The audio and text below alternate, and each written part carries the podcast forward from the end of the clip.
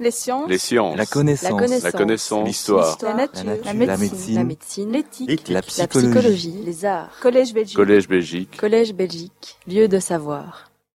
Voilà, je voudrais tous euh, d'abord vous remercier de, de votre présence qui, qui m'honore dans, dans un lieu de partage de savoir qu'est l'Académie et qui a, qui a revécu depuis quelques années grâce à- au secrétaire perpétuel Hervé Asquin pour euh, vous entretenir d'un sujet qui me, tient à cœur avec une question à savoir est-ce que l'euro était ou pas une erreur historique? Et finalement, la, question est sans réponse et sans objet puisque nous continuerons à vivre avec l'euro. Mais, la réflexion euh, procède euh, d'un questionnement qui s'est progressivement transformé dans mon chef en, en perplexité, en inquiétude, en intranquillité quant à la gestion de la monnaie unique.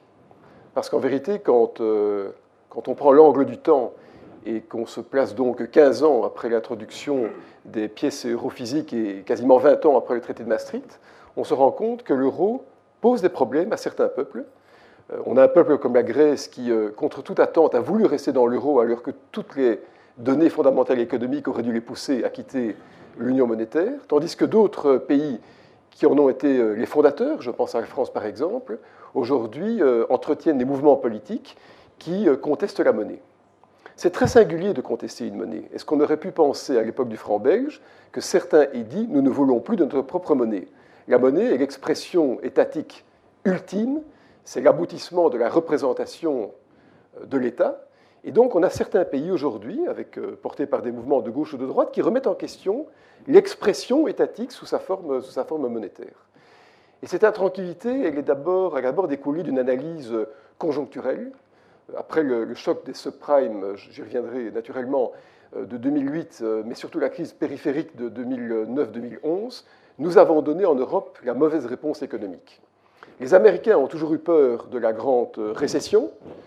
Les Allemands ont toujours peur de l'hyperinflation, à chacun ses fantasmes. Nous avons donc donné en Europe une réponse allemande, à savoir une réponse de combat contre l'inflation, alors que nous rentrions en déflation. Mais de manière plus fondamentale, quand on dépasse l'analyse conjoncturelle et qu'on rentre dans les méandres de l'histoire, on se rend compte que, et j'y reviendrai de, manière euh, bien sûr beaucoup plus large plus tard, que l'euro est une, une effraction euh, historique, c'est un cambriolage de l'histoire, parce que l'euro est né d'un fait, à savoir la réunification allemande. Sans réunification allemande, il n'y aurait pas eu d'euro. Les Allemands ont dû abandonner leur souveraineté monétaire, qui avait été recouvrée en 1948, pour recouvrer leur souveraineté euh, territoriale. Et donc, sans la chute du mur en novembre 89, sans tous les événements qui ont suivi, il n'y aurait sans doute pas eu d'euro. On a d'ailleurs, de manière postérieure à la chute du mur, avancé que la paix en Europe était l'argument qui soutenait moralement la, la, devise, mais cet argument était faux puisque l'Europe venait de retrouver la paix par la chute du mur. Il n'y a d'ailleurs eu aucune guerre en Europe depuis, la Seconde Guerre mondiale, toutes les guerres ont été périphériques à l'Europe. Et donc finalement, l'argument de la paix euh, était, était incorrect. Cet argument était aussi incorrect sous l'angle, on va dire, démographique, parce que la population euh, européenne vieillit. Et population qui vieillit ne sait pas la guerre. Au contraire, on ferme des prisons. Alors ce vieillissement de la population est un phénomène extrêmement important, parce que une population qui vieillit devient rentière, et une population qui devient rentière ne veut pas d'inflation. Elle ne peut pas se permettre de, voir ses économies érodées par la perte de pouvoir d'achat, et donc naturellement, une population âgée veut une économie qui soit désinflatée. Et bien cette trame de désinflation qui a parfaitement épousé la crainte allemande de voir l'inflation, voire l'hyperinflation de 1923 revenir, a conduit à une économie déprimée, contractée, auquel finalement les autorités européennes ont dû donner une réponse de nature monétaire, mais sans doute trop tard. Et donc, contrairement, je disais, aux Américains et aux Anglais qui avaient beaucoup mieux que nous intégré les leçons de la crise de 29. Donc finalement, quand on tire la synthèse de, l'exposé que je vais faire, je reviendrai en détail sur les, arguments qui m'ont conduit à, formuler cette, intuition, c'est que le vieillissement de la population a été utilisé à mauvais escient à double titre. D'abord parce que ce vieillissement empêchait la guerre, et donc on disait plutôt à la paix, mais qu'en plus, ce vieillissement a conduit une monnaie désinflatée et donc contractée sous l'angle de la gestion monétaire et aussi euh, budgétaire. Une chose néanmoins, c'est qu'on a beaucoup parlé de l'euro. Euh, on a beaucoup parlé de l'euro. Quand on voit finalement, ah malheureusement je n'arrive pas à voir, attendez, je, voilà. Quand on voit le nombre de, le de couvertures de économistes qui ont été consacrées à l'euro depuis, euh, depuis les dernières années, c'est quand même significatif. On n'en a pas vu une seule qui portait sur le dollar ou la devise chinoise. Donc il y a eu un ensemble d'événements économiques euh, très importants qui montrent un questionnement de nature, politique. Maintenant, au-delà de, de, toutes ces inquiétudes, est-ce que, euh, est que tout était mauvais?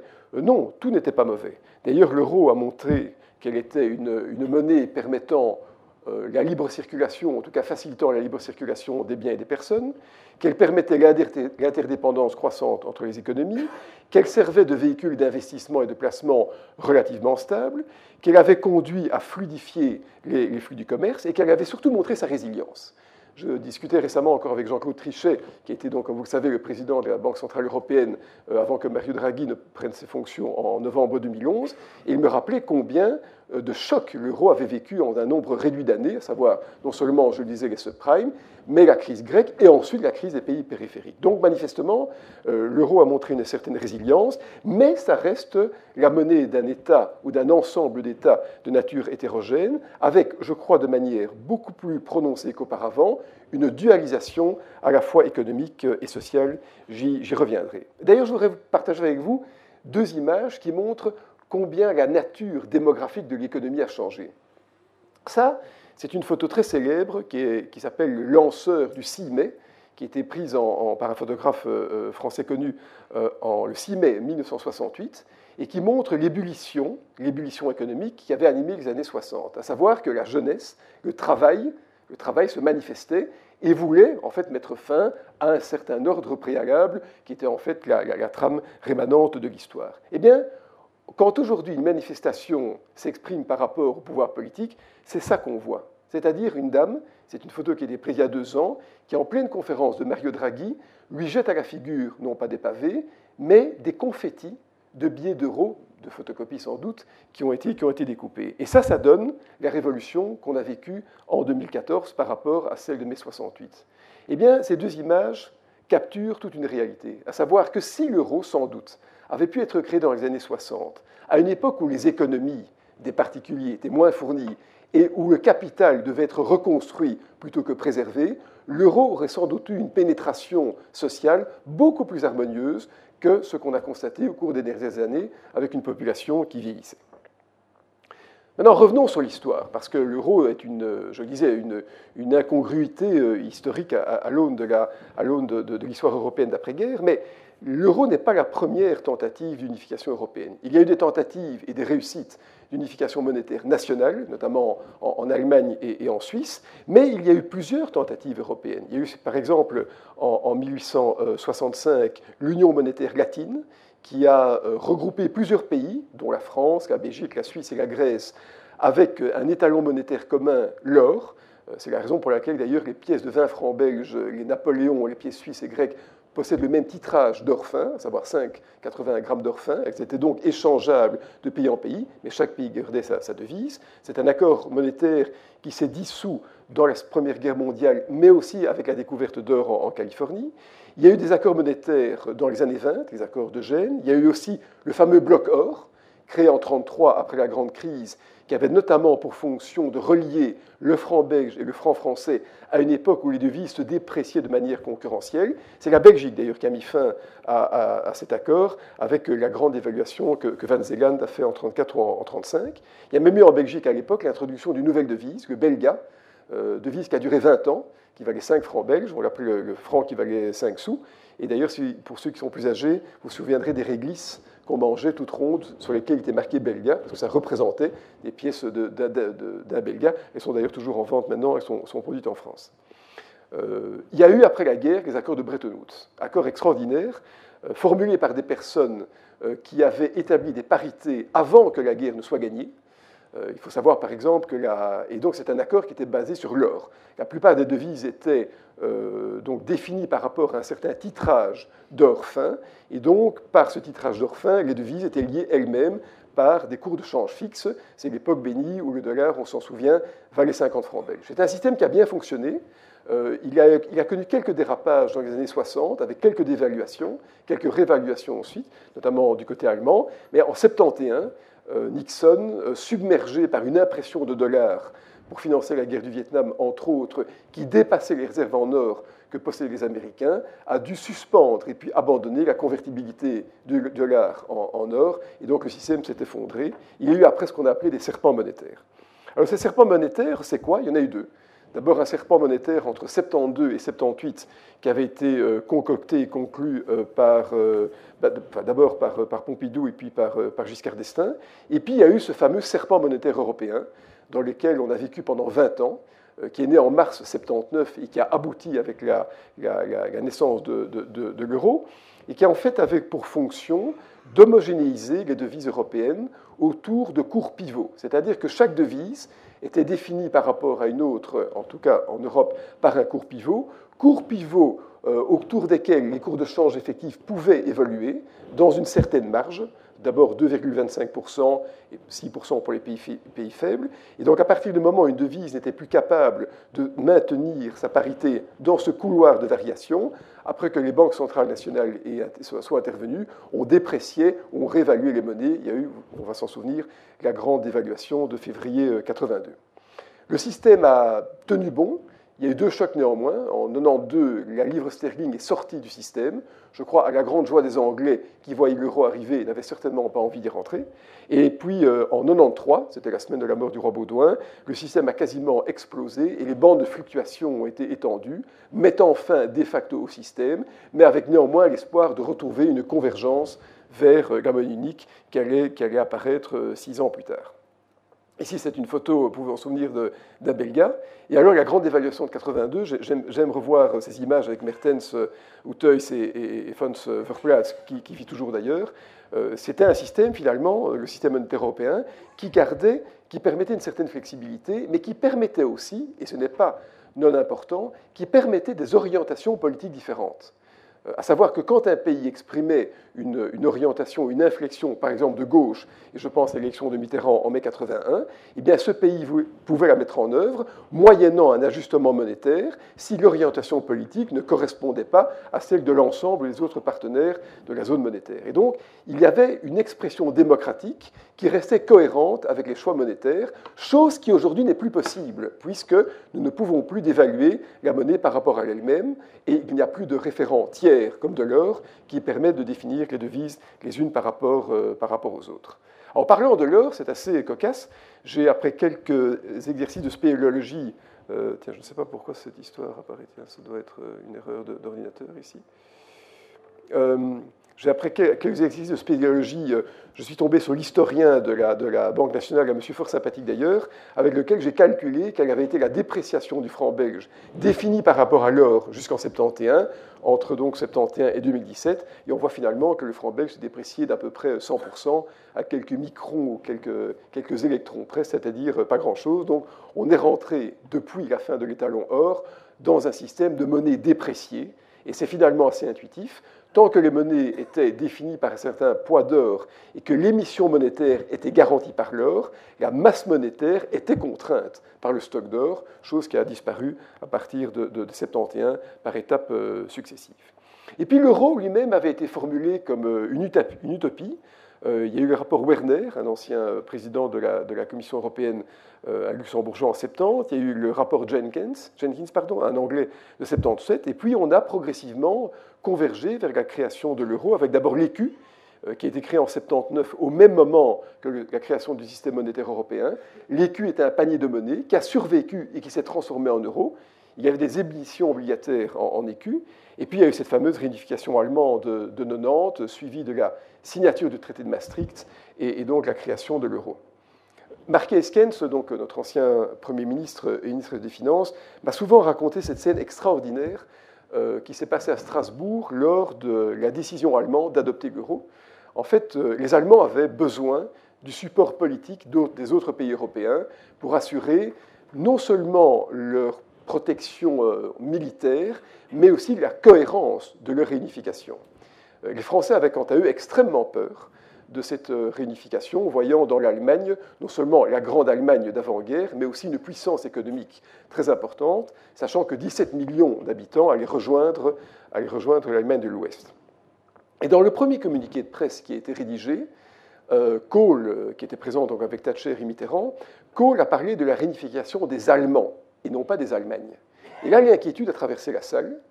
Euh, Mitterrand s'est rédit et Thatcher s'est opposé de manière virulente à cette expression parce que la réunification des Allemands, ça reparlait des Allemands, euh, les Sudètes, ça reparlait des Allemands qui étaient en, Pologne, ça remettait en cause la frontière Odernest dont on a tant parlé à l'époque, et donc les Allemands ont dû se résoudre à retrouver l'Allemagne qui avait été dessinée géographiquement par Yalta, euh, sans aller plus loin, sans aller au-delà des frontières, et ils ont dû en plus payer le dernier dommage de guerre, j'y reviendrai, qui était donc l'abandon de Deutschmark pour entrer dans la zone, euro.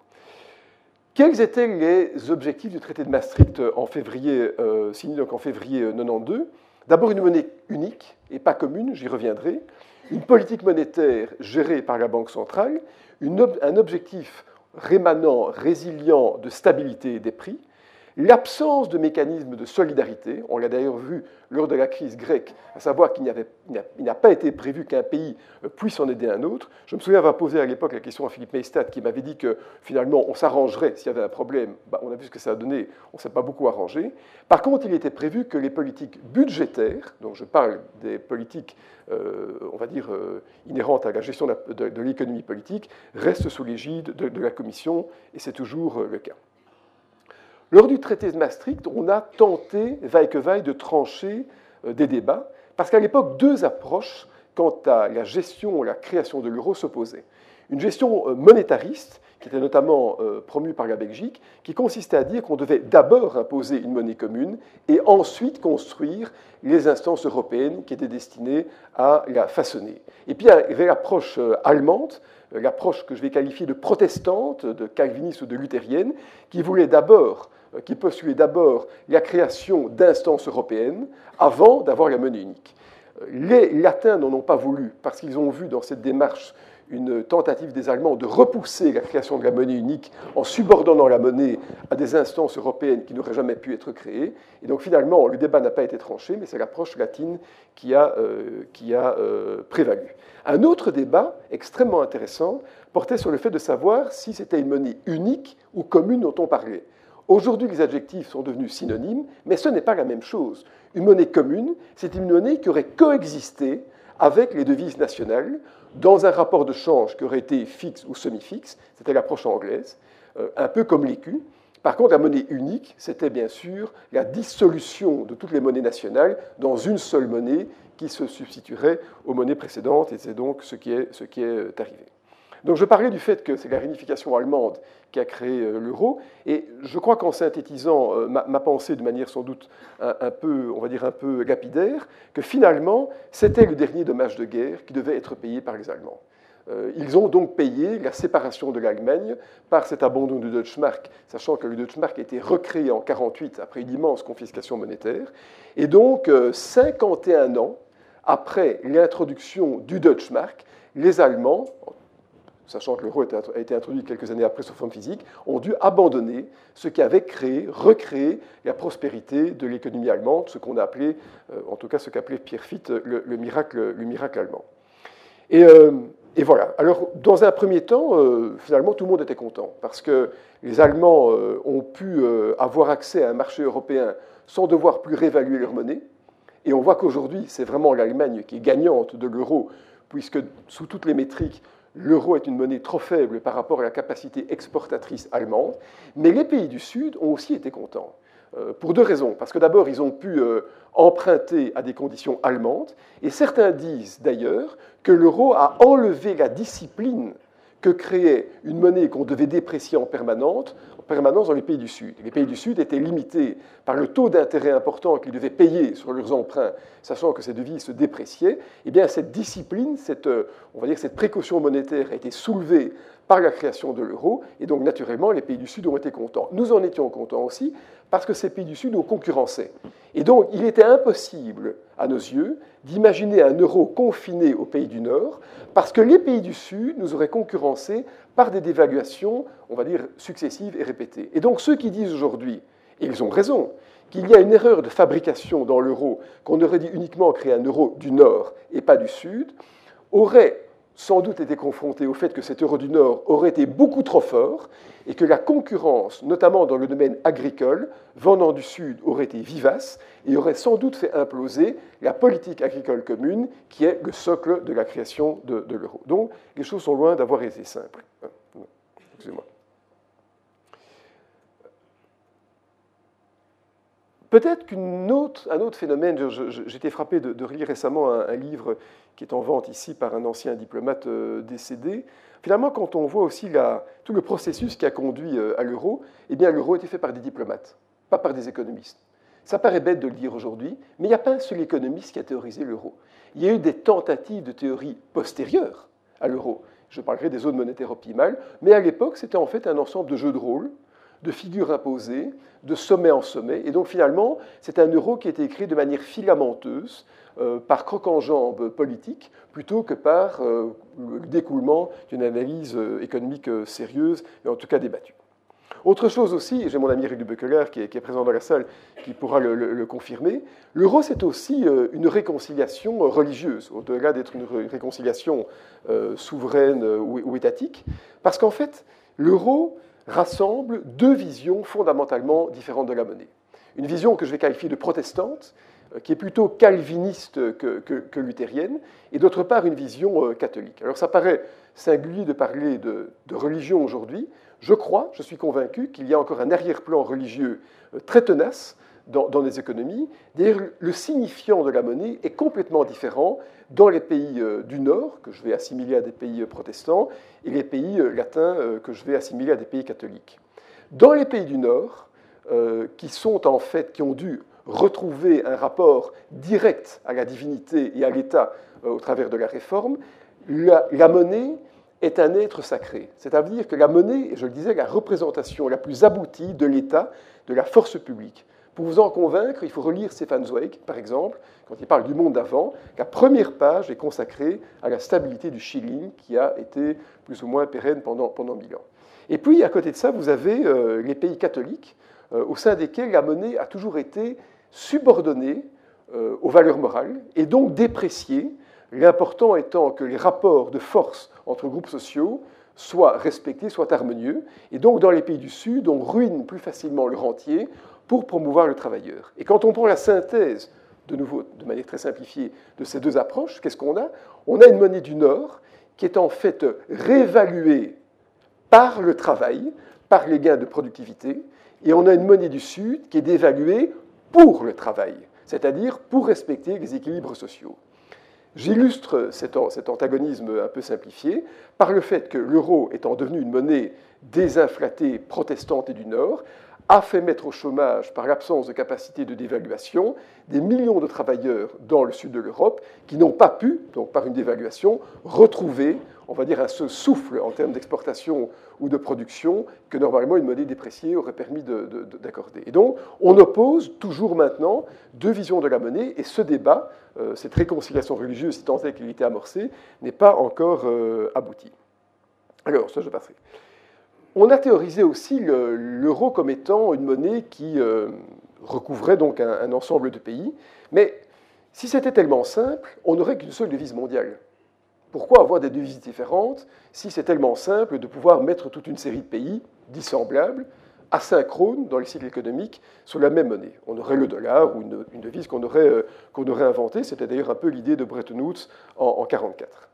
Eh bien, parce que la monnaie représente un rapport d'échange un rapport d'échange entre des biens euh, qui sont produits dans certaines typologies, dans certains contextes, et que ces rapports d'échange ne sont pas les mêmes quand on se déplace géographiquement. Donc si aujourd'hui on plantait au milieu de la salle un javelot et qu'on se mettait d'accord de manière concentrique pour que ce javelot soit un certain rapport d'échange entre les biens et les services fournis et achetés, on pourrait, entre nous, nous convaincre de la stabilité de ce ratio.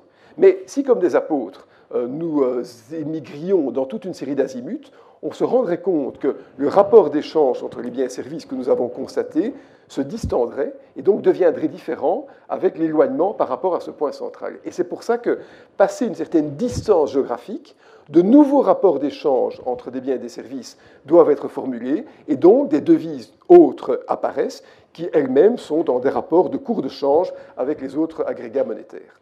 On a essayé donc de, de voir dans l'euro une zone monétaire qu'on qualifie d'optimale. Mais une zone monétaire optimale, c'est compliqué. C'était théorisé notamment par Mundell en 61, c'est un monsieur qui vit toujours maintenant, qui est le prix Nobel en, 99, mais par d'autres chercheurs euh, américains notamment. Et finalement, pour avoir une zone monétaire qui soit homogène, on doit avoir une similarité des économies qui composent la zone, avec surtout, et ça se comprend intuitivement, une mobilité totale, sans friction, des capitaux et des personnes. À savoir que si on veut faire une zone où les rapports d'échange restent parfaitement cohérents, eh il faut que le capital et le travail puissent circuler de manière fluide dans cette zone pour respecter le rapport d'échange entre les biens et les services fournis et achetés. En d'autres termes, il faut de manière simple que si euh, l'Allemand veut faire une automobile, il utilise les coûts salariaux euh, peu élevés portugais ou qu'au contraire, les travailleurs portugais, euh, moins fortunés, aillent travailler dans les usines allemandes. Et que donc, il y ait une absence de friction qui permette le respect des rapports d'échange. Ça, ça constitue ce qu'on appelle une zone monétaire optimale, sachant qu'en plus, il faut un alignement des politiques euh, économiques, il faut des mécanismes d'ajustement, il faut des politiques euh, industrielles intégrées. C'est un phénomène qu'on a tout à fait oublié, mais pour avoir une zone monétaire harmonieuse, il faut que les usines les producteurs de biens et services soient localisés dans les bons pays selon le coût des facteurs de production. Ça n'a pas du tout été réalisé. Et finalement, quand on tire aujourd'hui la synthèse des, contraintes qui auraient permis de, conduire une zone monétaire euh, avec la réalité, eh bien, est-ce qu'on a d'abord une convergence culturelle ou linguistique? La réponse est négative. Est-ce qu'on a euh, orienté, homogénéisé les préférences économiques de manière, euh, on va dire, très légère? Aujourd'hui, pour certains pays, l'euro est plutôt une dictature monétaire qu'un choix spontané. Est-ce que la mobilité du travail est assurée? Non. Il y a eu une mobilité du travail de survie pendant la crise. Beaucoup de gens du Sud ont émigré vers le Nord, mais plutôt nolens euh, que volens. Est-ce que, le capital est mobile? Oui. Est-ce que l'intégration politique est assurée? Non. Est-ce que les économies européennes sont ouvertes de manière interne? Oui. Est-ce que le tissu industriel est harmonieusement réparti Non. Et donc finalement, on n'est pas dans une zone monétaire optimale, la monnaie reste imparfaite, et quand on consulte quelques analyses économétriques, on se rend compte que seuls les pays fondateurs de la CE, c'est-à-dire le Benelux, la France, l'Allemagne, l'Italie, constituent, et encore quand on parle de l'Italie, c'est plutôt le nord que le sud, constituent une zone monétaire qu'on pourrait, vaille que vaille, qualifier euh, d'optimale. Et donc aujourd'hui, on a une, une, devise, une monnaie qui réunit plusieurs pays, qui est un peu comme un étalon or, Seulement, il n'y a plus d'or. C'est-à-dire qu'on ne peut plus se départir de la monnaie par rapport à elle-même, ce qui veut dire que si un pays euh, devient euh, trop faible, ou en tout cas devient trop faible pour la monnaie, euh, comme l'Espagne, comme le Portugal, comme l'Italie, donc pays pour lesquels l'euro devient trop fort, eh bien, il, n'y a pas de possibilité de, dévaluation. L'Italie ne peut pas se dévaluer par rapport à elle-même, puisqu'elle est dans la même devise que l'Allemagne. Et donc la seule façon de procéder, c'est ce qu'on appelle une dévaluation interne, c'est-à-dire s'appauvrir de manière volontaire pour redevenir concurrentiel.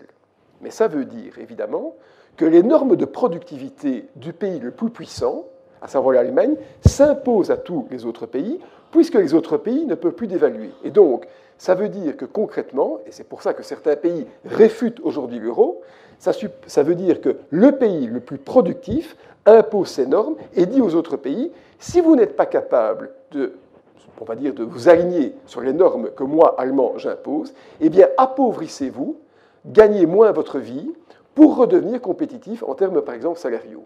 Et donc, ça conduit à une impossibilité, puisque certains pays sont incapables de s'appauvrir, et en tout cas, ça conduit à du chômage, ce qu'on a constaté dès l'émergence de la crise en 2011. Je simplifie un peu le raisonnement, mais pas tellement. Alors, je le disais au début, l'euro a été euh, un phénomène heureux. Les Allemands n'ont plus dû, réévaluer leur monnaie.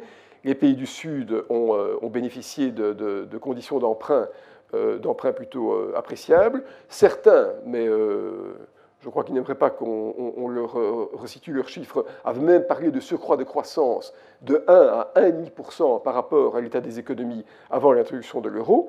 Mais ce qui est stupéfiant de naïveté, c'est que pendant que tout allait bien, entre 1999 et 2008, rien n'a été fait en termes de gouvernance. En fait, l'Europe a été distraite par l'intégration des anciens pays de l'Est, et personne n'a voulu, sans doute par pusillanimité, mais aussi peut-être par impossibilité politique, continuer cette intégration européenne qui aurait dû être faite pour sous-tendre la monnaie unique. Et c'est ainsi qu'on a aujourd'hui la seule monnaie qui n'a pas de gouvernement, qui n'a pas d'État commun. On est simplement, on a une monnaie qui est soutenue par elle-même et par une banque centrale, on le verra un peu plus tard, qui continue à imprimer de la monnaie pour la faire exister. Et donc, ça, c'était d'ailleurs la réaction des Grecs, à savoir que les Grecs ont dit qu'ils n'étaient pas d'accord avec, euh, avec l'euro, et on, a vu ce que ça a donné.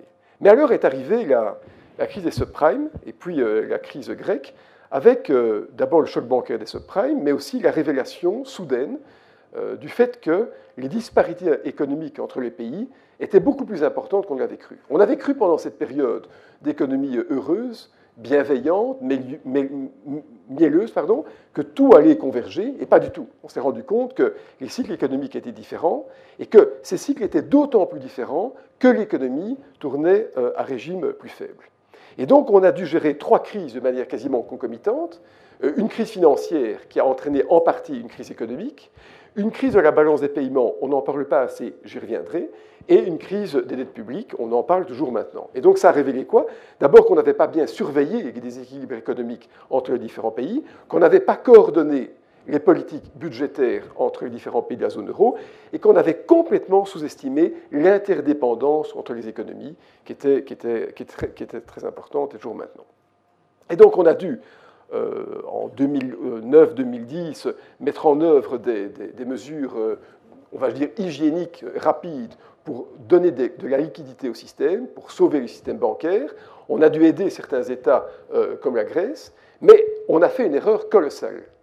Herman Van Rompuy, qui a eu, fait grand honneur de préfacer mon dernier ouvrage, me dit avec force que j'ai tort, mais je pense quand même que j'ai un peu raison, c'est qu'on a en pleine crise, en pleine crise économique, euh, d'une gravité inconnue depuis les années 30, imposé à tous les pays européens la rigueur budgétaire et l'austérité.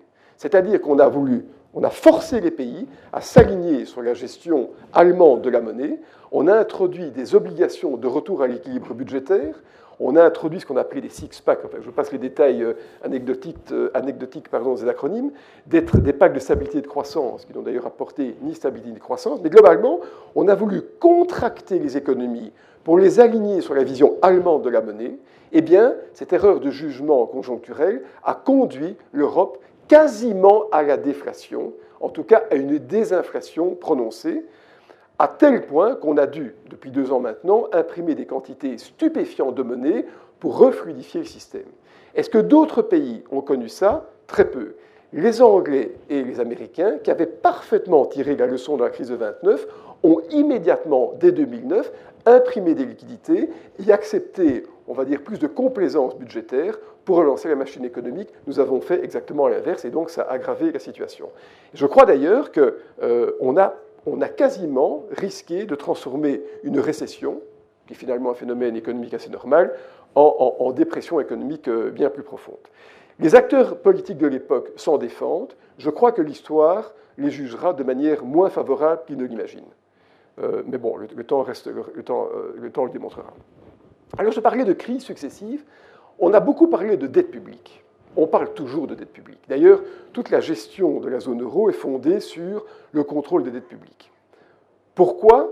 Parce que ces dettes servent à imprimer de la monnaie, je reviendrai tout à l'heure. Mais il y a une autre chose qui est bien plus importante et qui a été complètement camouflée par cette, doxa, on va dire, euh, portant sur les dettes publiques, c'est le problème des balances des paiements. Alors qu'est-ce que c'est une balance des paiements? Chaque pays, chaque pays exporte, à moins qu'il ne vive en autarcie, donc si on n'est pas l'île de Robinson Crusoe, chaque pays exporte et importe. Si un pays, de manière systématique, exporte, c'est-à-dire qu'il vend plus à l'étranger qu'il n'achète de l'étranger, il accumule des créances sur le reste du monde.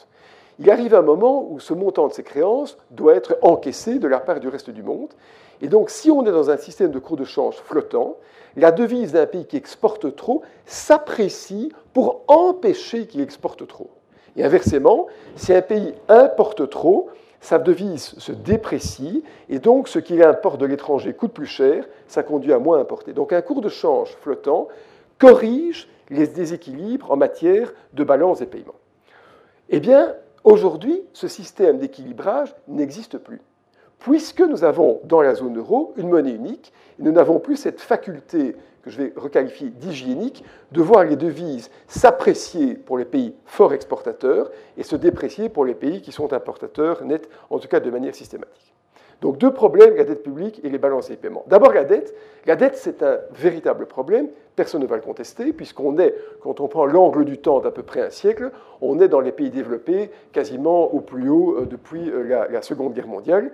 Et euh, d'ailleurs, cette dette ne fait que mécaniquement augmenter. Dans la zone euro, elle atteint en net à peu près 90% du PIB, c'est-à-dire de la richesse nationale. Cette dette, et je vais vous épargner les, différentes couleurs, cette dette, quand on la brutifie, euh, qu'on prend donc la dette brute, a augmenté significativement depuis 2008, en Belgique notamment. Pourquoi? Ben, Parce qu'on a dû sauver les banques, parce qu'on a dû sauver la Grèce, mais aussi parce qu'une dette publique augmente naturellement à cause de ce qu'on appelle les stabilisateurs économiques en période de crise économique, l'État encaisse moins de recettes fiscales, doit mettre en œuvre plus de dépenses sociales, et donc globalement, l'État fait face à un déficit. On est en Belgique à un déficit de l'ordre de 3%, euh, un peu moins, euh, je crois, cette année-ci, mais on verra que ces déficits seront impossibles à résorber parce que derrière l'endettement existant, il y a l'endettement en matière de pension qui va bientôt apparaître et pour lesquels, dans la plupart des pays, aucune réserve n'a été formulée. Quand les dettes publiques ont augmenté et quand une inquiétude est apparue sur la stabilité de l'euro, on a vu que ce qui était tout à fait homogène en Europe, à savoir le niveau des taux d'intérêt, tout d'un coup commençait, comme une portée de Wagner, à monter. Et donc on a vu ce qu'on a appelé les spreads euh, d'intérêt, c'est-à-dire les différences entre les taux d'intérêt des différents pays européens, commençaient à bouger à la hausse, avec bien sûr des taux d'intérêt prohibitifs qui avaient dû être payés par, euh, par notamment la, Grèce et les pays du Sud. Mais ce qui est très intéressant de voir, c'est que les spreads, c'est-à-dire la, perception du risque, commencent à réaugmenter. C'est-à-dire qu'on a eu une période manifeste de restabilisation de la zone euro, mais qu'on voit que récemment, eh bien, il, continue à avoir un certain malaise quant à la, gestion des finances publiques de, certains pays. D'ailleurs, quand on prend euh, trois pays, la France, l'Espagne et l'Italie, toujours comparé par rapport à l'Allemagne, qui est le pays le plus stable, eh bien, on se rend compte que eh bien, les taux d'intérêt montent un tout petit peu. Alors, il y a peut-être un peu de Marine Le Pen là derrière, il y a un peu de mouvement 5 étoiles en Italie, il y a peut-être aussi un risque de non-recouvrement de la dette, euh, peut-être euh, un jour de, modification des termes de la dette, mais donc on voit quand même qu'après avoir une période d'apaisement, dans la zone euro, de nouveau un certain malaise est en train d'être, on va dire, euh, d'être identifié. Alors, je parlais des, pensions, mais juste pour vous euh, euh, donner l'avant-goût de l'envergure du problème, on parle beaucoup des dettes existantes, qui justifient donc des variations de taux d'intérêt, mais quand on s'intéresse au montant des pensions qui vont devoir être payées dans le futur et qui ne font l'objet d'aucune provision, on arrive, bon pays, mauvais pays, à des multiples du produit intérieur brut. C'est-à-dire que la dette publique belge, qu'on croit être égal à une année de richesse nationale, en fait, cette dette publique est égale à cinq années de richesse nationale. Bon, bien sûr, entre maintenant et 2060, beaucoup de choses se passeront, mais néanmoins, il y a une latence euh, fiscale extrêmement importante qui va mettre en péril, à un certain moment, ou pourrait mettre en péril les, finances publiques. Je vous donne d'ailleurs un chiffre pour, fixer les esprits. la richesse nationale, le PIB créé en Belgique on va dire sur une base annuelle, c'est à peu près, j'arrondis très fort, 400 milliards d'euros, eh bien, les pensions coûtent 42 à 43 milliards d'euros. Donc, plus de 10% de la richesse nationale doit être prélevée chez certains pour être déplacé vers d'autres personnes. L'argent ne part pas en fumée, mais c'est très important parce qu'il faut être capable de prélever les 10%. Le chômage par rapport à ça, c'est à peu près 8 milliards d'euros, c'est-à-dire un cinquième. Donc on a souvent l'image du fait qu'un pays ne tourne pas parce qu'il y a beaucoup de chômage. La réalité du danger des finances publiques, c'est bien sûr les pensions. C'est un problème qui devra trouver une solution par, par, l'inflation, par différents phénomènes. Mais enfin, ça explique aussi pourquoi les finances publiques n'ont pas, été, n'ont pas été bien gérées. Et donc, les risques restent présents dans, la zone euro avec ces, ces, replis, ces, gestions d'endettement qui sont un peu particuliers. Mais maintenant, intéressons-nous à, ce phénomène dont on parle moins, à savoir ces balances des paiements. Donc je disais, dans un système de cours de change euh, flottant, un pays qui exporte trop voit sa monnaie s'apprécier, un pays qui importe trop voit sa monnaie se déprécier, et donc il y a un phénomène d'autocorrection des balances de paiement par, euh, par la variation de la monnaie. Mais quand on a une monnaie unique, par la force des choses, la monnaie devient une monnaie moyenne, puisqu'elle est partagée par tous. Elle est donc naturellement trop faible pour les pays forts et trop fort pour les pays faibles. Les pays faibles devraient avoir une monnaie plus faible, mais ne peuvent pas, puisque la monnaie est unique, et les pays forts devraient avoir une monnaie qui est plus forte pour empêcher, ou en tout cas pour corriger leur excès d'exportation, mais ne, ne, peuvent pas ou ne doivent pas le subir, puisque, euh, puisque l'euro est une monnaie, euh, est une monnaie euh, commune. Et donc, on a finalement ce problème d'avoir certains pays qui sont gagnants et d'autres perdants. Et qui est gagnant Eh bien, essentiellement, les Pays-Bas et l'Allemagne, qui ont aujourd'hui une monnaie qui est trop faible par rapport, en tout cas qu'on peut supputer être trop faible par rapport à leurs exportations. Alors, je vais vous passer les, détails du graphique, mais quand on s'intéresse aux balances des paiements, euh, sachant que ça, ça représente plus ou moins l'équilibre, on voit qu'en Belgique, on, est, on oscille autour de l'équilibre, on n'est ni bon ni mauvais, mais qu'on a de manière résiliente deux pays qui accumulent des surplus commerciaux importants, c'est l'Allemagne et la Hollande. Et certains, par contre, qui sont beaucoup plus euh, fragilisés, comme par exemple euh, l'Italie euh, l'Irlande pendant un certain temps aussi, en tout cas le Portugal. Mais donc on a donc des pays qui sont plutôt importateurs nets, donc qui devraient avoir une monnaie dépréciée mais qui ne peuvent pas, et deux pays qui tirent les épingles du jeu, qui sont l'Allemagne et les Pays-Bas. Et donc il ne faut pas s'étonner que les faucons monétaires, ceux qui veulent absolument une monnaie euh, stabilisée, forte, expurgée d'inflation, soient justement les Allemands et les, Hollandais, puisque ce sont les principaux bénéficiaires de la zone euro. L'année passée, l'Allemagne a encaissé un surplus commercial sur le reste du monde d'à peu près 8% de son PIB. C'est le plus haut au monde. En montant nominal, c'est plus important que la Chine. Alors, on va me dire que les Allemands font des bonnes voitures, qu'ils exportent de la qualité plutôt que de la quantité. Tout ça, on a bien compris. Il vaut peut-être mieux avoir une BMW qu'une Renault. Il n'empêche que néanmoins, on n'enlèvera pas l'idée que les Allemands sont les grands bénéficiaires de la non-possibilité de procéder à des ajustements euh, monétaires. Je vous passe que détail. D'ailleurs, quand on s'intéresse, et de nouveau, je ne vais pas rentrer dans le détail des chiffres, mais quand pour l'année 2016, euh, on s'intéresse aux surplus commerciaux, eh bien, on se rend compte que l'Allemagne est en, surplus commercial d'à peu près, je, vais, simplifier les chiffres, 250 hein, milliards d'euros. 70 milliards d'euros proviennent d'excédents commerciaux sur la zone euro et le reste, c'est vis-à-vis du reste du monde. Donc en fait, l'Allemagne bénéficie, grâce à l'euro, d'une capacité d'exportation hors de la zone euro, qui est très importante, par une monnaie qui est trop faible par rapport à ce que normalement l'Allemagne aurait dû, euh, euh, subir. Et ça. Maintenant, inversement, on pourrait aussi dire, et là ça devient un raisonnement cynique euh, et un peu sournois, que ce déséquilibre des balances commerciales et peut-être, rend peut-être la sortie de l'euro impossible. Je m'explique. Les Allemands exportent plus qu'ils n'importent. Et donc, ils accumulent, ici en milliards d'euros, euh, des créances sur le reste du monde, mais aussi sur le reste des pays européens. Les pays qui, par contre, sont plus importateurs sont débiteurs de ces autres pays européens. Mais ça veut donc dire que l'Allemagne, aujourd'hui, a des créances sur les autres pays européens, puisqu'il a beaucoup exporté. Que si un pays se quittait, ce serait une catastrophe pour le pays qui quitte, mais aussi pour l'Allemagne. Parce que ça voudrait dire que l'Allemagne verrait ses créances en euros transformées en créances en escudo, en francs français, en lire, en pesette, c'est-à-dire des créances qui se déprécieraient. Donc finalement, les Allemands sont, dans une tension. Ils, savent que l'euro euh, leur fait bénéficier d'une capacité d'exportation, mais ils savent que s'ils sont trop exigeants, s'ils font trop courber les autres économies, des économies vont sortir de la zone euro et donc toutes les belles créances qu'ils ont accumulées sur les autres pays vont disparaître. Et donc il y a sans doute une, tension, un point extrême euh, avec lequel parfois on frôle. Mais donc les Allemands sont gagnants, mais, pourraient devenir perdants si à un moment des pays quittaient. Et c'est sans doute ça qui les empêche d'aller trop loin dans la gestion ascétique euh, de la monnaie. Une question d'ailleurs intéressante, c'est de savoir quelle serait, de manière tout à fait théorique, la dépréciation euh, ou l'appréciation des devises si on revenait aux devises originelles.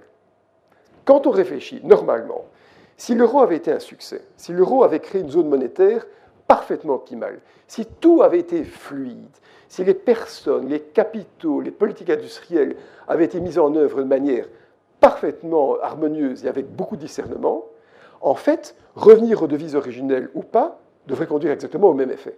Eh bien, ce n'est pas le cas. En fait, on se rend compte que si on devait revenir aux devises originelles, les chiffres de 2016 ne sont pas très éloignés de, ceux qu'on a euh, ici. Certains pays ne seraient pas très loin. Le franc belge ne serait dévalué que peut-être 10-15% par rapport euh, euh, à l'euro. Mais d'autres pays, notamment les pays du Sud, moins l'Irlande qu'avant, seraient fortement dépréciés par rapport à l'euro. Et donc ça montre bien que si, par un coup de baguette magique, on revenait à la lire au franc français, eh bien, on verrait réapparaître en une fois sous forme d'une dévaluation des pays faibles, des déséquilibres qui aujourd'hui ne peuvent pas être exprimés, puisqu'on ne peut pas dévaluer la monnaie. De manière très récente, hein, suite aux événements de, politique français, certains chercheurs se sont intéressés à ce que serait la dépréciation du franc français si à un moment Le Pen gagnait et pouvait, c'est hypothétique, mais bon, comme disait euh, Michel Audiard, euh, il n'y a que les oser ça, c'est à dire à ça qu'on les reconnaît. Euh, si à un moment ça se passait, on estime que la dépréciation du franc français serait de l'ordre de 15%. Donc c'est quand même la preuve, l'illustration du fait que quelque chose n'a pas fonctionné. Puisque si on avait été, je le répète, dans une zone monétaire parfaitement optimale, bah, revenir au franc français aurait, euh, n'aurait eu aucun effet. Donc ça, demande une certaine, une certaine euh, réflexion. Je parlais tout à l'heure des dévaluations internes. Faute de dévaluer une devise, on a inventé en Europe, en tout cas on a réentretenu en Europe ce concept que les pays faibles devaient se dévaluer de manière interne, c'est-à-dire s'appauvrir pour devenir plus compétitifs. En fait, ça, veut dire quoi? Qu'en fait, les gens doivent être moins payés pour produire à coût réduit et que ce qui est produit moins cher peut être vendu moins cher. Et donc, c'est comme si un pays pouvait retrouver sa force exportatrice en s'appauvrissant. Ça ne marche pas parce que d'abord les forces sociales euh, s'y opposent, mais aussi parce que la plupart des pays faibles sont centrés sur leur marché intérieur. Et donc appauvrir un pays qui vit de lui-même, ben, ça conduit à du chômage et à rien d'autre. C'est exactement ce qui s'est passé. Et ce qui est absolument invraisemblable, c'est que euh, toute l'histoire économique enseigne que les dévaluations euh, rigoureuses, les déflations organisées conduisent à des échecs les Américains ont bien retenu la leçon, parce qu'eux-mêmes, eux-mêmes, euh, après la crise de 29, avaient subi une quasi-déflation mise en œuvre sous la présidence de Hoover, avant que Roosevelt ne fasse ses trois New Deal. Mais les pays euh, européens qui ont, après la crise de 29, voulu discipliner leur économie à l'allemande, à la cravache, par un alignement budgétaire, se sont tous effondrés. Euh, c'était le cas en, Angleterre, euh, MacDonald était, président, était Premier ministre à l'époque. C'était le cas en Allemagne, sous un chancelier dont l'histoire n'a pas retenu le nom, qui s'appelle Brüning, qui a précédé Hitler. Eh bien, Brüning a mis en œuvre une déflation. Et certains disent, alors Sator a raison, je n'en sais rien, je ne suis pas historien, que c'est sans doute un facteur qui a contribué à l'appel d'Hitler, notamment par le patronat allemand, suite à une économie allemande qui était en train de suffoquer sous la déflation. Euh, nous avons fait les mêmes erreurs en Belgique. Les années 20 et 30 n'ont été qu'une somme d'erreurs de gestion dans ce pays, euh, notamment euh, sous l'angle monétaire. Et alors, il y a un exemple très connu de ce qu'on appelle la dévaluation de Laval. Bon, Laval est quelqu'un qui a mal terminé parce qu'il s'est fait fusiller à Fresnes en 1945, ayant eu la mauvaise idée d'être le, Premier ministre de, Pétain. Mais donc, Laval, qui était un, Auvergnat, avait en 1935, est devenu président du Conseil en 1935 sous la Troisième République, et a voulu euh, discipliner l'économie par la rigueur et l'austérité. C'était donc le blocage des prix et des salaires, c'était la promotion du franc fort, c'était des finances publiques au carré. Eh bien, vous savez quoi? En un an, en un an, malgré l'apport des colonies, la production industrielle française s'est effondrée de 25%. Ça a appelé le Front populaire, comme réponse sociale à cette déflation, le Front populaire a dû d'évaluer ce franc fort qui avait été maintenu par Laval, et le Front populaire est tombé notamment sous la dévaluation du franc français qui est dû être mise en œuvre, puisque ça a ruiné les épargnants euh, français. Et donc, l'histoire apprend qu'au-delà de tout ce qu'un sursaut moral pourrait enseigner, à savoir que la rigueur doit s'imposer en cas, en cas de, récession, eh bien, c'est juste le contraire qu'il faut faire. Il faut plutôt donner de l'oxygène que, euh, que d'enlever euh, le Baxter. Et donc, je le disais, le problème de l'euro dans ce contexte on ne peut plus dévaluer, c'est qu'en fait, tout le monde doit s'aligner sur les normes de compétitivité du pays le plus fort, c'est-à-dire euh, l'Allemagne. Et l'Allemagne, en fait, est devenue extrêmement compétitive. Parce que l'Allemagne, au début des années 2000, a mis en œuvre, alors que tout allait bien dans l'économie, toute une série de réformes portant sur la flexibilisation du travail, portant sur le partage des gains de productivité, ce qu'on appelait les réformes Hart, qui ont rendu l'Allemagne beaucoup plus compétitive. Et donc quand la crise de 2009 est arrivée, les Allemands étaient en posture de pouvoir, ils l'ont démontré d'ailleurs, surmonter la crise, tandis que dans les pays latins, peut-être un peu plus cigales que fourmis, on n'a pas été capable de mettre en œuvre à temps les réformes euh, portant sur la productivité. Mais donc aujourd'hui, on est quand même face au fait que la compétitivité allemande, dont, auquel il faut le rendre hommage bien sûr, est aujourd'hui magnifiée, favorisée par un euro plus faible. Et d'ailleurs finalement, le type qui avait raison avant tout le monde, euh, le type qui avait raison avant tout le monde, c'était pas euh, pas le Daladier ou Chamberlain qui ont signé les accords de Munich euh, sans avoir bien compris ce qu'ils signent d'ailleurs. Le type qui avait raison, c'était Philippe Séguin. Je ne sais pas si vous venez de Philippe Séguin.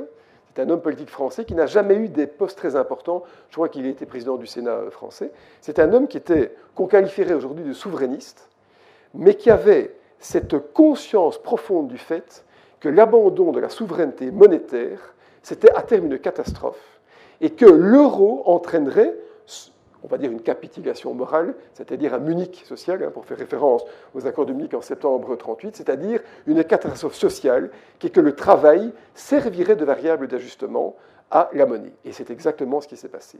D'ailleurs, certains euh, chercheurs américains comme Friedman, prix Nobel, avaient, en 96 ou en 97, euh, déjà dit que ça conduirait à une catastrophe. Parce que quand on veut, dans une économie, rigidifier tout par le haut, sans qu'en dessous de la monnaie, tout soit fluide, eh bien, à un moment, on arrive à des tensions dans l'économie réelle qui doivent s'exprimer. Eh bien, comment est-ce que ces tensions s'expriment?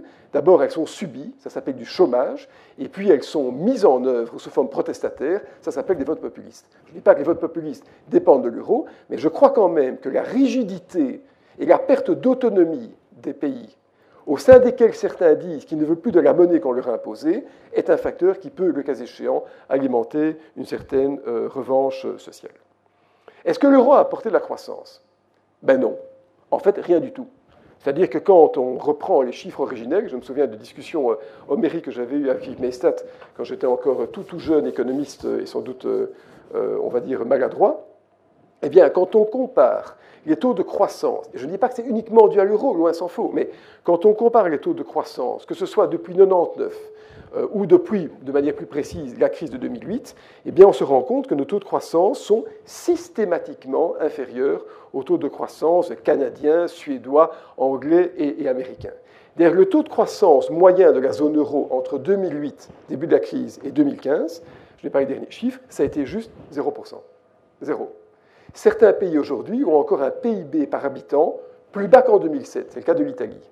Et donc, l'euro n'a pas apporté, en tout cas statistiquement, la croissance qu'on espérait. Est-ce que la croissance aurait été meilleure sans l'euro? Ça ne le démontre pas non plus. On ne sait pas ce qu'aurait été l'économie si d'autres orientations avaient été prises. Mais quoi qu'il en soit, on n'a pas trouvé la croissance qui avait été postulée euh, à l'époque. Et d'ailleurs, on le voit sous forme de, des courbes de chômage qui sont quand même interpellantes. On se situe ici dans une zone de chômage où les pays sont plus ou moins cohérents, c'est-à-dire en 2006-2007. Et ce qu'on constate ici, c'est les, taux de chômage en pourcentage de la population active. Et eh bien, est-ce que dans certains pays, le chômage a immédiatement augmenté suite aux fameuses dévaluations internes, rigueur et austérité qu'on a, a imposées à certains pays? Et puis d'autres ont vu, par leur compétitivité accrue, comme l'Allemagne, leur chômage diminuer. De nouveau, il n'y a pas que l'aspect monétaire là derrière. Euh, tout bon économiste sait que c'est polycausal, il y a beaucoup de causes et qu'on ne doit pas confondre un symptôme avec une cause, mais néanmoins, quand on juxtapose les événements, il y a quand même un certain facteur euh, euh, d'interpellation. Et quand on voit ça en millions, en millions de chômeurs, partant d'une échelle de zéro en, 2005-2006, eh bien, on voit qu'en Espagne, on a 3 millions de chômeurs en plus, mais qu'en Allemagne, on en a 2,5 millions et demi en moins. Et là, de nouveau, il n'y a pas que la crise, il n'y a pas que l'euro, il y a, il y la productivité, il y a la capacité d'exportation, il y a plein d'éléments, mais néanmoins, je pense qu'on ne peut pas s'empêcher d'avoir, de manière même lointaine, un peu l'intuition qu'il y a quelque chose qui n'a pas tout à fait bien, euh, tout à bien euh, fonctionné. Bien sûr, d'aucuns diront, à juste titre, certains pays ont mieux géré leur marché du travail. Ça, c'est ce qu'on appelle le coût relatif du travail. Eh bien, l'Allemagne, en fait, a baissé son coût relatif du travail. L'Allemagne est devenue plus compétitive. L'Allemagne, en fait, produisait plus, était plus productive, mais l'Allemagne n'a pas payé ses gains de productivité, sous forme de salaire. Dans nos économies, on s'est payé, sous forme d'augmentation de salaire, tous les gains de productivité. Un peu moins depuis un an ou deux en Belgique. Mais donc, on n'a pas non plus été parfait sous l'angle de l'articulation économique, puisque dans les pays du Sud, les pays latins, les pays un peu comme la Belgique, on a en fait profité des gains de productivité en se payant des salaires élevés, tandis que les Allemands, eux, ben, s'appauvrissaient en termes relatifs pour être encore plus compétitifs. Et là, on peut peut-être trouver la, logique luthérienne de, l'économie, c'est-à-dire qu'on doit travailler pour, apprécier euh, la monnaie. Je vais passer ces graphiques un peu moins importants. La Banque Centrale Européenne. Là aussi, c'est un sujet de, perplexité. Vous savez qu'on a une banque centrale en Europe, qui est la Banque Centrale Européenne. Eh bien, cette Banque Centrale, elle a un mandat, à savoir gérer la monnaie par rapport à un taux d'inflation. Donc, la Banque centrale a comme mandat de gérer la monnaie de manière absolue. Il n'y a pas d'ancrage dans l'économie réelle, il n'y a pas de niveau de plein emploi, il n'y a pas, il n'y a rien. Il y a le taux d'inflation et c'est tout. C'est son mandat. Ce mandat est tellement bétonné qu'il a été retranscrit dans la loi fondamentale allemande, qui est en fait la constitution, je crois, de 48. Et donc, la monnaie a été gérée dans la lutte contre l'inflation. Et à quoi est-ce que ça a conduit? Eh bien, à deux choses. D'abord que, en pleine crise grecque, on n'a pas compris ce qui se passait et qu'au lieu de donner des liquidités à l'économie sous forme industrielle, on a eu peur de l'inflation. Jean-Claude Trichet, qui est un homme respectable s'il en est, avait des délires d'inflation. Des délires. En pleine crise grecque, au printemps 2011, à deux reprises, il augmente les taux d'intérêt. Alors ça, vous pouvez expliquer à n'importe quel économiste de 18 ans, on ne comprend pas. À quel motif Qu'il fallait exercer une grande prudence par rapport à l'inflation? Il n'y avait pas un gramme d'inflation. Et quand Jean-Claude Trichet, qui a dû bien sûr vite baisser les taux d'intérêt pour corriger l'erreur de son prédécesseur, a pris ses fonctions, il a fallu trois ans avant d'admettre que nous étions proches de la déflation. En tout cas, nous étions en désinflation structurelle et qu'il fallait absolument apporter des liquidités. Le mot déflation n'a jamais été prononcé. Il n'était prononcé qu'après que les mesures étaient prises. Donc c'est bien la preuve que même sous l'angle sémantique, il y avait un problème. Eh bien, ce qui s'est passé, c'est qu'on a agi beaucoup trop tard. On a commencé à faire tourner la planche à billets, mais trop tard par rapport au temps qui nous était imparti. On l'a fait depuis maintenant deux ans et quelques mois. Euh, on a affaibli l'euro et c'est bien. On espère un peu d'inflation encore comme mon chef économiste ici présent dans la salle, la banque euh, ne partage pas, et je crois qu'il aura raison, euh, la même vision que moi, on n'a pas encore assez d'inflation, et euh, on a bien sûr évité surtout la banqueroute de certains pays en créant de la monnaie. Mais donc, on a agi certainement trop tard par rapport à ce que d'autres pays ont fait. D'ailleurs, je ne vais pas rentrer dans... Je voudrais vous montrer quelque chose qui est en fait le bilan des banques centrales depuis les années 2000. Donc, Peter Pratt, qui était mon, mon professeur à l'université, disait le bilan d'une banque centrale, quand il grandit, on imprime des billets, et quand il baisse, on met des billets dans un four, on les brûle. Donc c'est facile à comprendre. Eh bien, ce qui se passe, c'est que les banques centrales, en temps normaux, ont un rôle tout à fait accessoire dans l'économie. Pourquoi? Parce que la monnaie est créée par les flux de commerce, par le système bancaire, et donc les banques centrales sont là, on va dire, en cas de grande difficulté. Mais nous sommes entrés en grande difficulté. Eh bien, dès 2008, tant la banque, euh, la banque centrale américaine que la banque centrale d'Angleterre ont augmenté immédiatement la taille de leur bilan pour d'ailleurs atteindre des montants très importants par rapport à l'époque. Donc on a créé de la monnaie. La livre sterling s'est rapidement d'ailleurs dépréciée. Les Japonais qui euh, cabotent avec une déflation depuis à peu près 20 ans, ont finalement, il y a environ 4 ans, décidé d'augmenter aussi la masse monétaire, d'imprimer des billets, mais vraiment comme des fous. Euh. Et nous, ce qu'on a fait en Europe, c'est absolument extraordinaire. Ça, c'est la ligne bleue. En fait, notre bilan a un tout petit peu augmenté pendant la crise grecque. On a en fait euh, aidé les États à reprendre le contrôle de leur dette publique de manière nationale, mais dès le problème grec plus ou moins résolu, eh bien, on a brûlé les billets, on les a mis dans un four. Alors que tous les pays, regardez, augmentaient leur, leur monétaire, nous étions en baisse. Qu'on ne me dise pas qu'on ne peut pas voir dans ce symptôme un problème de gestion de politique économique. Quand tous les pays du monde, confrontés quasiment au même choc, sachant que l'Europe est confrontée à un choc encore plus important, qui est un choc étatique, ce que d'autres pays n'ont pas connu, nous mettons des billets dans un four plutôt que d'apporter des liquidités. Et c'est donc avec trois ans de retard qu'on a commencé à imprimer des billets. Pour un montant trop important, parce qu'on l'a fait trop tard, avec cette incongruité historique que sont des taux d'intérêt négatifs qu'on ne me dise pas non plus que des taux d'intérêt négatifs, c'est normal, c'est souhaité dans une économie qui fonctionne bien. On ne voit pas d'intérêt négatif en Angleterre ni aux États-Unis, euh, seulement un tout petit peu au Japon. Mais donc on a agi sans doute avec, euh, avec difficulté. Et ce qui s'est passé pendant ces trois ans, alors que l'évidence était devant nos yeux, c'est que, je crois, euh, en tout cas ce que Jean-Claude Trichet m'a dit, c'est que les Allemands ne voulaient pas, ne voulaient pas cette création monétaire, parce que pour eux, ça se serait assimilé à un sabordage de la monnaie, à un abandon, une capitulation, alors que la monnaie doit plutôt discipliner une économie qu'elle ne doit aider l'économie.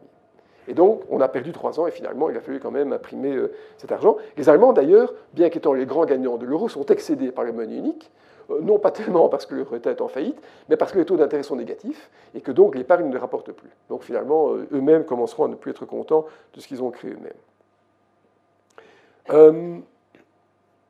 alors, le, le problème aussi que se pose, je passe certains slides, c'est un peu long, ma présentation est un, peu longue, euh, ça pose aussi une question de, gouvernance. En fait, dans la zone euro, on n'a pas réussi à mettre en œuvre une gouvernance satisfaisante.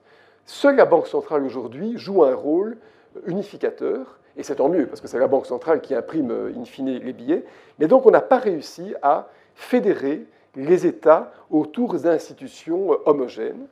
Et ce qui est en fait très inquiétant, et c'est pour ça que cette monnaie sera difficile à gérer jusqu'au bout, je ne sais pas quand sera le bout d'ailleurs, c'est que la crise aurait été une bonne circonstance, un choc euh, pour euh, mettre en œuvre euh, de manière quantique une, évolution vers une meilleure gouvernance, mais pas du tout, ça ne s'est malheureusement pas passé, et donc voilà, on a un problème de gouvernance, sachant que l'Allemagne ne veut pas d'union de transfert, ne veut pas du tout de solidarité entre les pays, et qu'en plus, euh, l'Allemagne, essentiellement, ne veut pas non plus une union bancaire. L'union bancaire, c'est un système qui conduirait in fine dans sa globalité à ce que les dépôts soient garantis au niveau européen. L'Allemagne n'en veut pas non plus. Et donc, on est devant une difficulté, à savoir qu'on voudrait tous avoir une meilleure gestion de la zone euro, mais que des obstacles politiques euh, euh, s'y opposent. Et donc, les risques de l'euro restent, restent nombreux. Alors, moi, je suis convaincu, je le répète, que l'euro va survivre. Donc je ne ferai jamais partie de, des gens qui disent que l'euro va s'effondrer, euh, qu'on aura 2 euros, 3 euros. Ça, ce sont des propos qui sont, à mon avis, incendiaires et totalement inutiles, parce que derrière la dissolution de l'euro, derrière le départ d'un pays, c'est le chaos et c'est la ruine complète. C'est la ruine.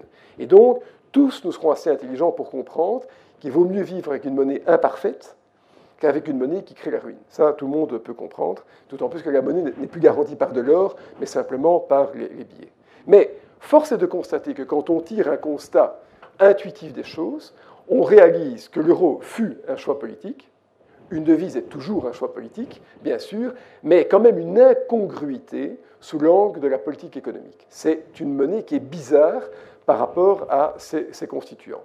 C'est aujourd'hui une monnaie qui est portée par un simple mandat de la Banque Centrale Européenne, ça devient une monnaie absolue, définie par son propre taux d'inflation, et ce n'est pas une monnaie euh, qui est optimale. En tout cas, elle n'est pas dans une zone monétaire optimale. La monnaie crée un effet d'aubaine pour les pays du Nord, qui ont une devise faible pour leur capacité d'exportation, et est une tutelle pour les pays du Sud qui doivent s'aligner sur des normes de compétitivité, notamment allemandes, qui sont difficiles euh, à, respecter. Et donc, sans tirer de constat définitif, je pense, je pense que l'euro a en partie aspiré une partie de la croissance du Sud vers le Nord. Il y a donc eu, euh, sans que ce soit souhaité, euh, de manière indicible, un transfert de richesse du Sud vers le Nord par la capacité qu'ont les pays du Nord de pouvoir exporter à de bonnes conditions. Si je dis que l'euro va euh, subsister, et j'en suis intimement convaincu, qu'est-ce qui va alors se passer? Parce que si une économie fait face à des déséquilibres, eh bien, euh, il faut qu'à un moment, euh, il faut les corriger. Moi, ce que je vois, c'est que la correction du déséquilibre a déjà eu lieu, puisque dans le sud de l'Europe, on fait face à des taux de chômage extrêmement importants. Donc finalement, le facteur de production travail a déjà servi de variable d'ajustement. C'est épouvantable de dire ça, mais donc c'est le travail par son chômage, par sa perte de mise en œuvre, qui a permis notamment à la monnaie de survivre. Donc le capital a gagné sur le travail dans les pays faibles. Mais ce n'est pas fini. Les pays faibles trop endettés, parce qu'ils sont faibles, auront peut-être un jour des problèmes à rembourser leur dette publique. Et je pense qu'on peut, de manière assez intuitive, sans que mathématiquement je sois capable de le démontrer, on peut penser que dans les pays du Sud, un jour, on fera face à des dépréciations sur la dette publique. C'est-à-dire que la dette publique sera consolidée, rééchelonnée, fera l'objet d'un abattement. Et de quel abattement? Eh bien, du pourcentage de dévaluation que ces pays auraient subi. En d'autres termes, si aujourd'hui, si on revenait à la lire, la lire italienne, la lire serait dépréciée d'à peu près on parle de 40% par rapport ou 30% par rapport au Deutschmark, eh bien, sans doute que la, dette publique italienne, un jour, sera dépréciée d'un certain pourcentage, peut-être pas 30, mais quand même, c'est-à-dire qu'on va refléter dans le capital, après que c'était dans le chômage, l'ajustement qui ne peut pas avoir lieu. Est-ce que ça va se passer? Je ne veux pas le jurer.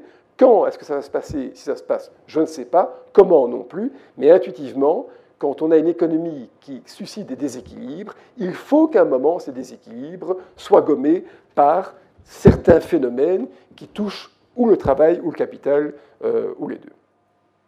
Et d'ailleurs, ce qui est assez frappant de voir, c'est que, et je remercie de nouveau Hans Bevers, qui, est le chief économiste de la Banque de Growth ici présent, c'est que, de m'avoir donné ce graphique, c'est que finalement, quand on, euh, interroge les gens sur euh, leurs convictions euh, par rapport à l'euro, eh bien, on se rend compte que ce qu'on appelle les gens qui sont contre commencent à être de plus en plus nombreux. Bon, parlons pas des, Anglais euh, qui sont de toute façon hors champ, mais enfin, on voit quand même que, euh, à part quelques pays qui sont forts, et je parle essentiellement de l'Allemagne, du Luxembourg, on voit qu'au fur et à mesure que les pays deviennent faibles, au plus le scepticisme par rapport à l'euro se manifeste, ou en tout cas l'opposition.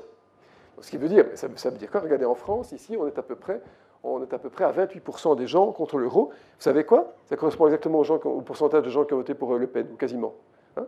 Eh bien, non, mais ce n'est pas un hasard tout ça. Hein. ça veut dire qu'en réalité, si on avait une monnaie qui avait donné de la croissance, qui avait harmonisé les choses, ben, on aurait du bleu partout. on aurait quelques grincheux qui auraient dit on n'est pas d'accord, euh, voilà, mais, euh, ou quelques numismates, on va dire. Mais pour le reste, il y a quand même un problème. Et le danger, et j'en parlais avec Herman Van Rompuy, c'est que ce pourcentage de scepticisme augmente. Donc, il va falloir aussi faire quelque chose. Et c'est quoi ce quelque chose? Eh bien, ce quelque chose, c'est que, finalement, si on reprend les choses sous l'angle moral et sous l'angle politique, on devrait changer d'idéologie. C'est-à-dire qu'aujourd'hui, on a une monnaie qui, parce qu'on est une population vieillissante, euh, a façonné la protection du capital. Donc on a une monnaie qui, sans inflation, protège le capital. D'ailleurs, les taux d'intérêt bas augmente la valeur du capital, du capital euh, immobilier, du capital en action, par la force des choses, par, le jeu mécanique du taux d'intérêt. Eh bien, on aurait dû avoir, on devrait un jour avoir, un changement idéologique. C'est-à-dire avoir, comme aux États-Unis, une monnaie qui, bien sûr, qui, bien sûr, sert de discipline au taux d'inflation. On ne peut pas avoir une monnaie qui se déprécie, qui se liquéfie, ce n'est pas possible. Mais une devise qui, en même temps, est opératoire en termes d'emploi. C'est-à-dire qu'idéalement, on devrait avoir les deux facteurs de production qui sont aidés par la monnaie. Le capital doit être protégé, mais le travail doit être stimulé. C'est ça l'orientation idéologique qui devrait prévaloir dans le, futur. Et pas simplement le taux d'inflation. Et je le répète, les Américains l'ont parfaitement compris. Quand on lit de manière soigneuse les mandats des Federal Reserve et autres banques centrales, aucune n'a que l'inflation comme objectif. Il y a le niveau d'activité économique qui est aussi important. Et donc, finalement, on devrait faire un aggiornamento, un renouveau, hein, au sens, puisque Cyril de Becquer est encore présent, il pourra peut-être euh, bénir ce slide, de, on va dire, d'une aura, aura religieuse, mais on devrait vraiment avoir le courage de repenser les choses en se disant que le schéma de pensée qu'on a va devenir un moment intolérable. Parce que si l'euro ne sert que le capital, ne sert qu'à le protéger, et que les forces sociales sont en désespoir, si les forces sociales sont déjà, on va dire, éreintées par une crise, sont mises en péril par d'autres phénomènes que sont la digitalisation, sont aussi épuisées financièrement par le fait de devoir payer des pensions aux personnes qui ont justement le capital, eh bien, on va avoir des problèmes. Ce ne sera peut-être pas mai 68, mais on va avoir des problèmes. Et en fait, ce ne sera pas mai 68 parce que ce n'est pas dans la rue que les gens vont discuter. Les gens ne vont pas discuter du tout. Ils vont juste mettre leur crayon rouge une case à côté quand ils vont voter, comme on le verra peut-être en France, je ne l'espère pas, dans une dizaine de jours. C'est ça qui va se passer. C'est donc à un moment, il va y avoir un ressenti social qui ne sera plus compatible. Et donc, un changement de l'euro, ça demande un changement idéologique, c'est-à-dire penser aussi au travail plutôt qu'à simplement euh, le, capital. Et donc voilà, je pense, pour, euh, pour résumer les choses, que mon intuition personnelle est que l'euro euh, va subsister, je n'ai pas répondu à la question d'exposer, à savoir si c'était ou pas une erreur historique. Je vous ai dit, la question n'a pas d'objet et finalement est sans réponse. Je pense que l'euro aurait pu mieux fonctionner avec une population jeune, portée par le travail plutôt qu'en défense de son propre patrimoine, et qu'il faudra peut-être attendre que le vieillissement de la population ben, gomme cet état d'esprit, que les jeunes deviennent un peu plus, plus âgés. Le danger, c'est qu'on perde l'enthousiasme des jeunes, et qu'on crée la désespérance des personnes plus âgées, ce qui est un peu la situation en Allemagne. Et on devrait finalement, donc, au-delà de ce changement idéologique, faire des progrès institutionnels, avoir un gouvernement harmonie européen, si tant est que ce soit possible. Mais ce qui est certain, c'est qu'un jour, un jour, la réalité va reprendre ses droits. Et que si à un moment l'euro devient une dictature monétaire qui ne permet pas à certains pays du Sud euh, de vivre de manière heureuse, eh bien des ajustements en matière de dette publique, par exemple, seront, seront constatées, et donc il y aura des déperditions de valeur. Ça, c'est quasiment certain. Donc, le résumé de mon exposé, c'est que finalement, l'euro va, subsister, mais que c'est un changement idéologique. Et dans les, prochains, dans les prochaines semaines, dans les prochains jours, et j'espère, mais j'en suis pas du tout convaincu d'ailleurs, que tout va bien se passer en France, tout va reposer sur la charnière franco-allemande. Je crois que les Allemands auront compris que ce qui se passe en France est le reflet d'une défiance monétaire profonde et que donc l'économie n'est plus dans les mêmes réflexes idéologiques qu'auparavant, et qu'il ne faut pas tant tirer trop sur l'élastique monétaire, parce qu'alors ça peut se casser, comme ça risque peut-être de se casser en France, qu'on devrait éviter la tyrannie de la monnaie, qu'on devrait passer d'une monnaie défensive de capital à une monnaie offensive en matière de travail et accepter une inflation plus importante, parce que finalement, assouplir une monnaie pour le travail, c'est accepter aussi moins de rigueur, un peu plus d'inflation, sachant que s'il y a un peu d'inflation, on peut penser que les gens consommeront aujourd'hui plutôt que demain quand ça coûte plus cher et que ça entraîne des cycles économiques. Et donc l'idéologie, en tout cas qui devrait prévaloir, c'est que l'euro devrait aussi avoir comme mandat, en tout cas sa gestion, de promouvoir l'emploi euh, productif. Et donc voilà, ça c'est peut-être... C'est le résumé de mon exposé. Donc, je voulais voilà, partager avec vous quelques, quelques intuitions, mais je n'ai pas apporté de réponse définitive, sinon ma conviction que l'euro subsistera, euh, avec euh, par contre cette, euh, cette pensée résiliente que ce sera seul le changement idéologique qui va permettre de sortir de l'embarras monétaire dans lequel on, est, on est actuellement. Voilà en quelques mots, et je vous remercie de votre présence, ce que je voulais partager. Les sciences. La connaissance. La connaissance. L'histoire. La, nature. La médecine. La médecine. L'éthique. La, psychologie. Les arts. Collège Belgique. Collège Belgique. Collège Belgique. Lieu de savoir.